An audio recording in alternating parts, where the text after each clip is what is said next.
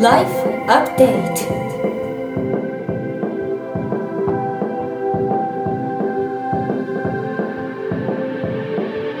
Life Update. Life Update.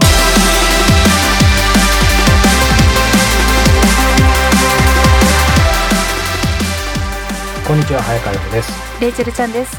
ライフアップデート今日は久々に回数をカウントします、第38回のはずです。のはずです。多分そのくらいのはずですが、新年スタートして2回目そうですね。はい、うん。皆さんいかがお過ごしでしょうか、うん。1月といえばはい。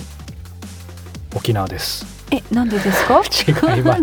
ちょっと強引です。すいません。いやオープニングテーマ何にしようかなと思ってたんですけど、はいまあ沖縄って言えばね普通やっぱり夏とかですようんイメージがありねますレイね。チェルあんまり沖縄ってなんか結びつかないんだけど沖縄はあの冬に何度か行ったりしましたね。でもね、あなんで冬なの？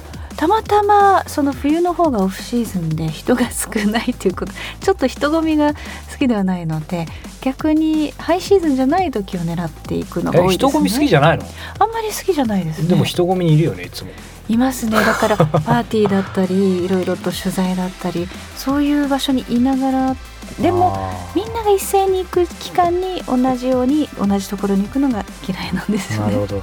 実はですね、うん。もうオープニングのこれお株奪われてしまったんで僕あ。今質問しなければよかったと後悔してるんですけどまあその通りの話でですね 僕はあのこれまあ配信されるの1月なんですけど、つい、まあ、今12月なんですねこれ収録してるの。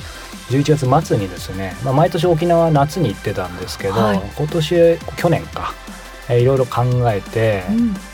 まさにレイチェルっていうのをちょっと外してみようかなと思って沖縄行ってきたんですけどいつもまあ気に入ってるあの北部にあるリゾートホテルに、まあ、あの家族で泊まってきたんですけど、うん。まあもう空いてて空いてて空いてて。でそうするとそのホテルはもちろんですけどやっぱ全体的にサービスもまあいいしゆとりがあるから。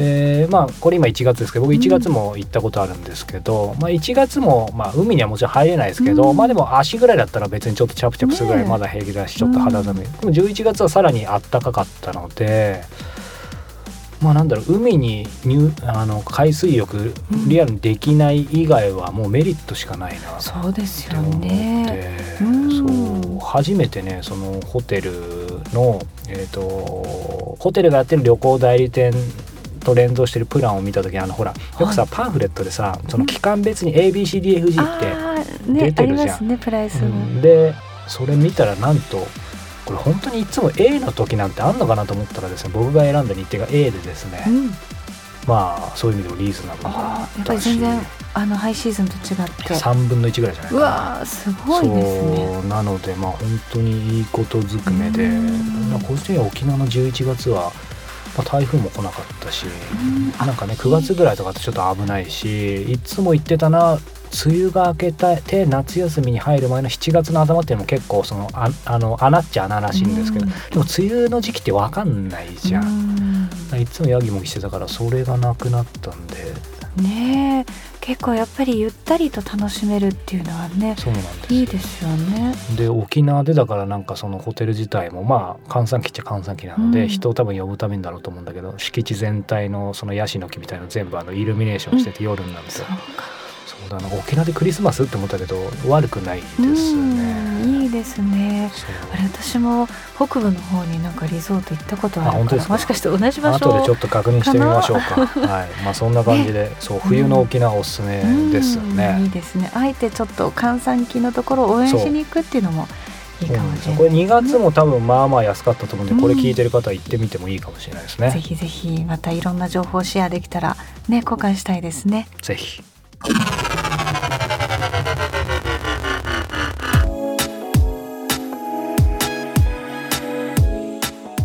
国内外のトップランナーや本物と呼ばれる人に早川洋平さんが直撃そのエッセンスを皆さんにお届けするこのコーナーですけども今月は大倉源次郎さんということで59歳の若さで一昨年人間国宝に選ばれたこれ能楽これは林方。林方大倉流骨積み方とそうですね。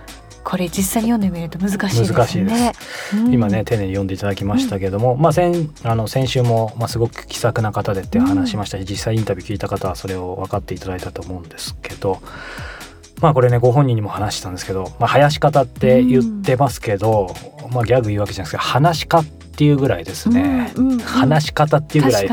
もうすごいもうあの喋りが長けてる方でですね。うん。もう本当になんかその講講話というかできるんじゃないかって感じだったんお上手ですけど、素敵なお話ばっかりで。そうなんです。ん。あのすごく面白かったのがというか素晴らしいなと思ったのはですね、うん。実はそのインタビューの前に、えー、とそのスタジオが時間ジャストからしか入れなかったんでその前に少し早く集まったらですね、まあ、ちょっとお茶でもしようっていうことになって、ただたまたま近くにお茶できるようなところがなかったら、うん。まあ、僕はそれ事前に調べとけよって話なんですけど、うん。もう本当にあのそれこそ人間国宝という いい意味でその肩書きを感じさせない感じでうん。大倉さん「あいいよここ入ろう入ろう」みたいな感じで近くにあったのもインド料理店だったと思うんですけどしかもランチタイム終わった後のみたいな、うんそこに行ってですねもうあのそこのスタッフの、まあ、インド人とかネパール人の人だと思うんですけど、うん。もうナマステナマステって言ってなんかやっぱり大倉さんもいろいろなところに行かれてるみたいなんですけどどんどんそういう、まあ挨拶したり言葉話したりしてですね、まあ、僕らだけじゃなくてなんかそそこのお店のスタッフの人にもなんか場をほぐしてあげてですへねえ。素敵。うん、だからなんか今話しながら思ったんですけどもちろんその彼が持ってる天性のものだったりうん。あると思うんですけど、やっぱりなんでしょうねそういう能ってねそれぞれの役割があって、うんただやっぱり場としては一つじゃないですか、うんだから彼が別に指揮者ではないんでしょうけどやっぱりもうねトップクラスの人として常にそういう場を調和させるみたいななんか考えてるのかもしれないですね。そういうこともね、確かに。というのをなんかインド料理店の出来事を今思い出しながら、うんまあ、ちょっと後付けかもしれないですけどでもなんかうんすごい気遣いされる方。うん。だけど気遣いって言っても気さくな感じでみたいあなー素敵ですね。そう。で、うん。もう一つ驚いたのがやっぱり書生の方がはい。ついていてですね、ええ若い方がいて、あすごいなって。書生ってなんか本とかでは読んだことはあるけど、うん。本当にやっぱりこういう伝統芸能の世界はいいらっしゃるんだなってそうですよね。結構あのお弟子さんだったりもいらっしゃるでしょうしまだあのお弟子さんの若い方とかがそうやってついてこの所作も学ぶっていうのはねそうなんですよね。ありますよね。で、うん。まあそんなね大倉さんにお話聞きましたので2回目も、えーお楽しみいただければと思います。まあその大倉さんこうこの大倉流、えー、林方小鼓ですね。小鼓じゃはいなくてね、小鼓そして人間国宝にも、えーなられてですけど最初に小鼓叩いた記憶ってどんな感じですか？えーっとね、えー多分まあ幼稚園かぐらいだと思うんです。で34歳の写真でね、え鼓がまだ持てないのでお茶缶をねこ。う 抱えてね、はい。あの鼓を売ってるん写真がね、どっかに残ってるかなと思うんですけどね、なかなか出てこないんだけど、うん。あのそういう可愛らしい写真があって、でその後7つの時に初舞台でええ。鼓を打つわけですけど鼓の方がでかいですからね。ええそうでか。うんでまあ顔よりも大きいような鼓を持ってね、はい。一生懸命打ってる写真はあります。うん。であの今僕売ってるって言いましたけど、はい。鼓の場合は映ってるんですよね。あであ、叩くじゃないそうそう。ドラムとか叩くとかはね、ボンゴを叩くとか言いますけどね、はい。鼓の場合はね打ち込むとかあのそういう意味ではい。打つって言えとはい。いうふうに育ってるんですよね。打ち込む、そうか。うんこれはこの、まあ、鼓も含まれる、は、林方？ねで、あの、楽器？う歌じゃなくて楽器だなっていうのは分かってるんですけど、まあ、改めてその、まさに、あの、大倉さんから、林方ってど、ど、どんな世界なんですかね？えその要するに言葉で書ける部分は書いてますよね謡曲の文章にね。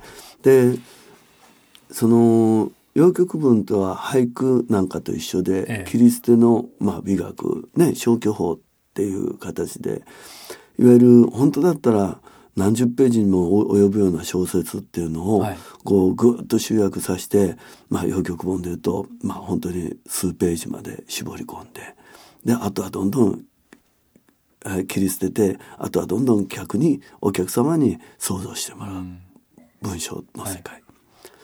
でそれをいわゆる音や掛け声やそういったもので笛の音で結局その表現言葉として表現できない部分を、はい。お客さんの中に直感的に喚起させるようなうん。意味合いがね私たち林方には課せられてるように思いますね。うん、だからその逆に言うとお客様がその音を音楽としてただ楽しむとして聞かれてる間はそうにしか聞こえないんだけれどもその言語化しない何か抽象的なイメージとして音とか掛け声を捉えてくださるとより何か違うものが見えてくる。うんそれはなぜかっていうとね私たちは音を出す前にまあこう込みっていうんですけど間を作ったりするのね、はい。その間っていうのはね実はその中に次に一番いい音を出してあるぞとかここにはすごくいろんな意味合いがあるんだぞみたいなことがその間の中にあるんだと思うんですよね。間の中に。うん、でその間が共有できることによってお客さんの中にも演者の中にもある共有する思いみたいなものが膨らんでいく。うん。だから音として全部先のか観音さんの話じゃないけども、ええ。音としてどんどんどんどんいいものが耳の中に入ってきたらもう考える余地ないわけですよ。はい。自分の中でいわゆるそれを定感する時間がない。それが自分の中でなんかこう感じる時間が非常に重要。うん。ですから脳は魔の音楽とかね、はい。まあそれまた難しく考えされるとちょっと良くないんだけどもあえてまあこういう番組ですからね、言うとやっぱり間を作るために両端に音を出してるんだ。あっていう言い方をね、はい。あのまあ先人がされてそれはすごく納得できるわけですよね。掛け声っていうのはどういう意味合いがあるん掛ですか？け声はねまあもうこれは本当に簡単に言うと今私何拍目ですよっていう合図と、あうん、あシグナルですよね、え自分今何拍目何拍目ってよほうほうってやるわけですよ、でそれと合図としてねはいここからもっと気持ちをかけるよとか、ここにはもっと強くとかねそういうのがこの掛け声の中に、あの意味合いとして出てくるんですよね。ー先ほどその小沢誠二さんの話出たんでちょうど伺いたかったんですけどその能においてみんなその役割役割ってみんな対等のように感じるんですけどいわゆる指揮者的な役割ってあるんですか？あのねその時に上手い人が一人出てたらねそれに引っ張られちゃうんですよね。ええ。じゃあいわゆる役割としての指揮者みたいな人はいないいや役割としての指揮者はやっぱり舞い手でありやっぱり指定指定。第一主義。でそれはをい。歌う自由体、はい、でそれを生やす林方、うん。でそういうまあいや林方の中にもええ。打ち出したらリードをする太鼓でそれを、えー骨を作る大鼓。肉付けする小鼓。へで笛は歌いと同じ、まあ、ある、えー旋律と、はい。あの言葉と、えー打楽器の中間的な役目。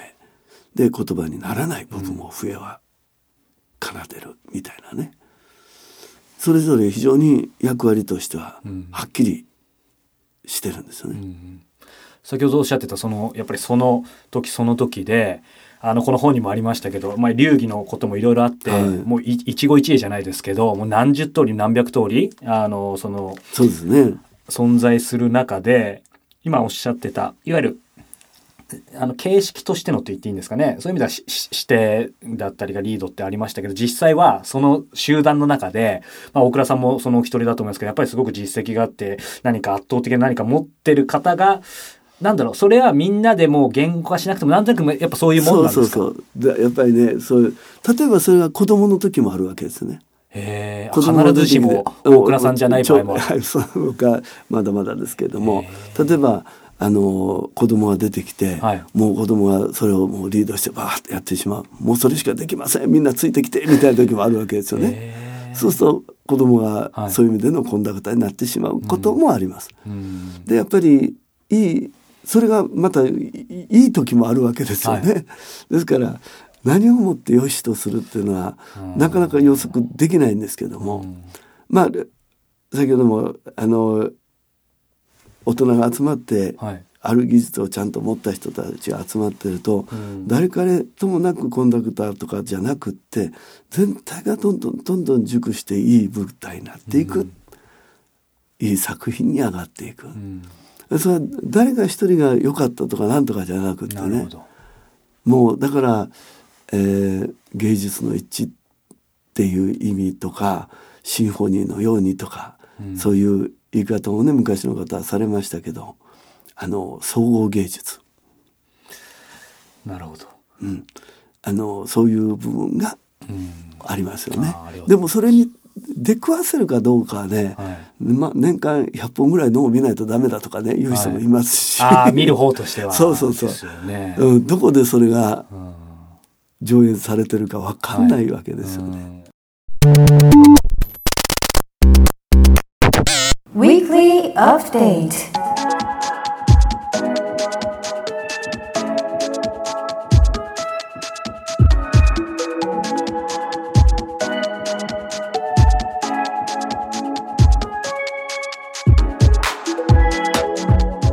Weekly Update. このコーナーではプロインタビュアーの早川さんが実際に体験した人生をアップデートしてくれるものやことをお届けします。今週は何ですか？今週はですね、えープレイリストですね、はい。えーピュアフォーカス、ピュアフォーカス、はい、これちょっとピンポイントなんですけど、うん。Apple Music でですねえー今レイチの手元にありますけど、うん。はい。えーピュアフォーカスというプレイリストがあるんですね。これうん。Apple のスタッフがですね、はい。おそらくキュレーションしてるものなんですけども、えーまあ、ちょっと説明書き読むとジャズエレクトロニックコンテンポラリークラシックで気持ちを集中プレイリスト内の曲が随時更新されるので、えーうん。お気に入りの曲はライブラリに追加してくださいということで、はいえーまあ、チルアウト的な感じの曲がですね、えーまあ、毎週1回ぐらい、えー更新されながら今100曲あるんですけどへー。6時間48分ってありますけど、うんあのこれそうだなそれこそアイスランド去年、えー行った時にやっぱり原稿の執筆とかあとちょうどランニング始めた時期だったんでなんかないかなというふうに思ってた時に、まあ、たまたま見つけたものなんですね。えこれアプリというよりはどういうサービスなんですかね？あの要はですね Apple Music ありますよね、うん。えっ、とサブスクリプション化で月まあ980円とか1500円払っていろんな曲が聴き放題あると思うんですけど、その中に、えーそれ登録してる人は、えーが探せるプレイリストがあるんですよ。うん。でそのプレイリストは当然それぞれのいろんなアーティストの曲を、うん。うんまあ、スタッフが任意に多分集めたものなんでしょうけど、まあ、非常に良くて実は先月紹介した、うん。えー、とあの彼女アメリカの日系のアメリカ人のあーキナあそうです。はい、うん彼女も実はこのピュアフォーカスから知ったんですよね。あそう。なのでまずね先月この放送を聞いて、まあ、彼女が気に入った方なんかもとてもいいと思いますし、レイチェルね、まあ、最近ランニングしてないかもしれない。ランニングだってあと何か書いたりする時、うん。そういう時って音楽って聞く聞かない？ー音楽は常に聴きますね。あのいつもの気分を上げる時の曲は決まっていてこの前あのお伝えしたあの「Something Just Like This」で集中して何も考えないでこう集中したい時はチャイコフスキーのバイオリンのだったりあとはバッハのこのチェロのうん、ですね無伴奏のものあだったり、たね。で心を無にしたい時はそういったものを2つですね。なのでまあねもちろんそれぞれみんな好みあると思うんですけど、まあ非常に良くて、まあ、基本的に曲だけだったりあとまああのボーカル入っててもすごく静かなものなんですけれども、これ実はですねえーもう結構3ヶ月ぐらい前にかな。あのライフアップデートプラスの方でうん。会員さんにですね、えーこのプレイリストを伝えたところすごい好評だったので、まあ、ちょっとタイミングが遅くなったんですけどもこのリスナーの方にもシェアしたいなと思って。うん。で本当に毎週のように少しずつ曲が増えてったりするので。いいですね。まあ、暇6時間あればさすがにいいなみたいな、まあその中でもでも面白いのがやっぱりほらなんか全部大体好きなプレイリストの中でまた自分の好きな曲あったりするから、そこからあのこのアーティストいいなと思ったらそこからまた掘っていけばいいし、うん。それがやっぱりこのなんだろうな聞き放題の魅力なんじゃないかなと新たなね自分ではなかなか手に取らないようなものがふっと目の前にね。そうそうそう。うん、でやっぱり AI の力ですよね。こうだいたい自分がこういうふうに聴いてるものをほらこの曲もどうですかみたいな、でねサジェスションでね。もちろん絶対じゃなくてやっぱりその精度は年々高まってるような気が個人的にはすると思うんですけど、うんそね。それリコメンドってレイチェルそういうので買っちゃったり聞いちゃったこととかってある、ありますね結構ね。あとやっぱりあの紐づいてきてちょっと聞いてみたらあこれこれみたいな感じで。やっぱ好きなものって似てたりするんだね。ね。そう、うん。だからこのアーティスト好きだったらこのアーティストみたいなやると大体まあ5人に1人ぐらいあー好きかもみたいなのあるから、だからなんかね AI になんか全部決められるのって嫌だなって一見思いがちだけど、でもまあ使い勝手が良ければそれはそれでいいのかなっていうのは。そうですね。うん。最近はあの仕事の前とかに下読みとか準備とかはそれは例えば事前に済ましといて、うん。もっともっとギリギリこれもや詰めとこうって思いがちじゃないですか。プレゼンはいとかに行く前とかにもっと準備完璧に詰めとかなきゃ、でもそこをやめて詰めるんじゃなくてこういう音楽で自分の気分を持ち上げてそうそうそうそう。そこでいいんだと。でもすでにもう準備されてるものは眠ってるはずだから 音楽で気分をも盛り上げる。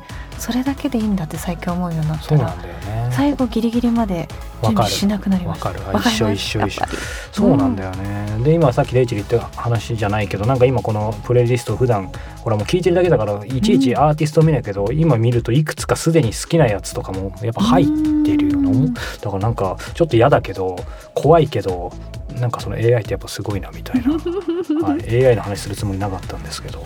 でもね皆さんもよかったら使ってみてください、思わぬね出会いがあるかもしれません。ね。なのでまあこれだけでうん。も Apple Music の月980円とか1500円も個人的にはペイしてますね。ね。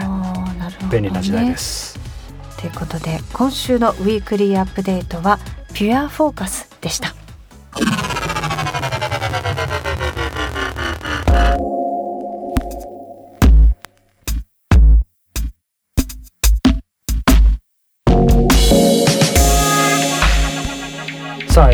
ですけども、えーレイチェルにちょっと質問があるんですけども、えー僕ですねまあ明日ハーフマラソンということでちょっとその電解質のあの水を飲んでるんですけども、うん。まあ、OS1 はちょっとなかったんでですね、えーまあ、ポカリ買おうと思ったんですけどちょっとサイズがでかすぎたんで、はい、えーポカリスエットイオンウォーターっていうのを、うん。